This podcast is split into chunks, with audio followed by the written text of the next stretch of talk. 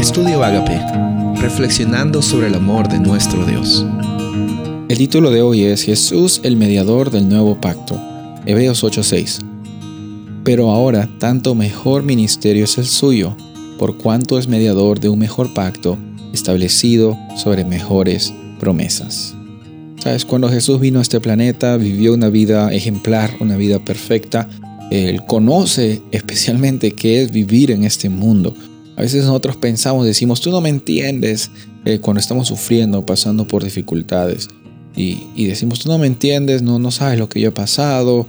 Y comparamos a veces nuestras experiencias con otras experiencias, a veces con, el, con la desesperación de tratar de que alguien conecte con nosotros o sentirnos que, bueno, esto es normal. Bueno, déjame decirte, la experiencia de dolor no es algo normal. La experiencia de dolor es una consecuencia de una realidad de, pecado. Pero ah, no vamos a hablar sobre el pecado, vamos a hablar sobre la solución del pecado. Y esa solución del pecado la encontramos en Jesús.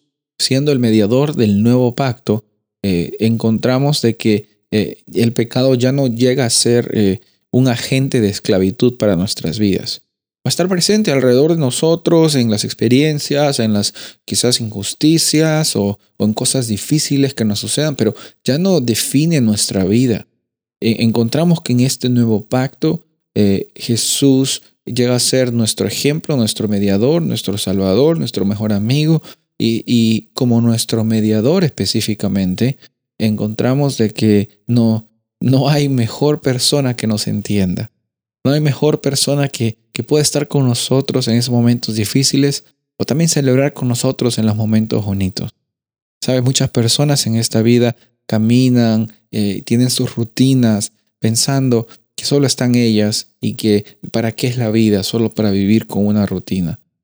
Pero encontramos aquí en la Biblia, encontramos aquí en esta experiencia, en los versículos que hemos leído en esta semana, en estos días, de que sí hay un propósito, de que sí hay un pacto, hay una iniciativa de Dios que te ama tanto, está extendiéndote la oportunidad para que tú tengas esa experiencia también, para que hoy día sea un día hermoso en el cual por medio de la abundancia de nuestro Padre Celestial, nosotros tengamos esa certeza de que el amor transforma nuestros corazones, somos santificados.